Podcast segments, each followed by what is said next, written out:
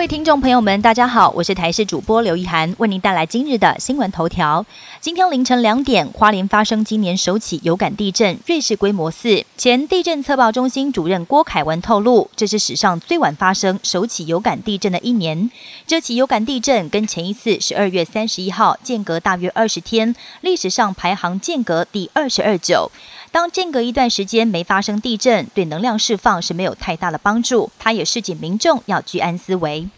不少父母为了让小孩增高，除了让孩子们喝牛奶之外，也会买钙片来做补充。但是有一名七岁的女童，每天吃钙片又狂喝大骨汤补钙，结果没长高，反倒意外发现血尿。医师解释，一旦钙补过头，人体不但是没有办法吸收，还可能出现代谢性碱中毒，增加结石的风险，更可能因此出现血尿。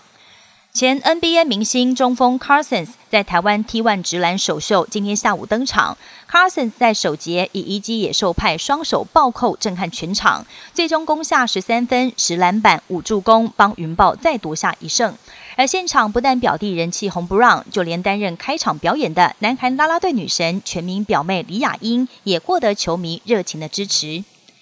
国际焦点：也门胡塞组织攻击通过红海的商船，使得全球航运大乱。胡塞组织重要的成员十九号表示，西方跟以色列之外的商船通过红海不会受到影响，包含俄国跟中国的船只在内。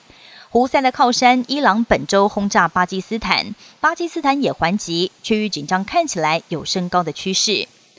国际间要求以色列对加萨停火的呼声越来越高。执掌欧盟外交政策的官员波瑞尔在十九号更是语出惊人，表示哈马斯在多年来接受以色列政府的资助，目的原本是要削减哈马斯的死敌法塔，想借此引发巴勒斯坦内斗，但却导致哈马斯不断的壮大。波瑞尔持续推动两国方案，美国总统拜登也在跟以色列总理纳坦雅胡的最新谈话当中，说服以色列考虑让巴勒斯坦以某种形式来建国，建立以巴之间长久的和平。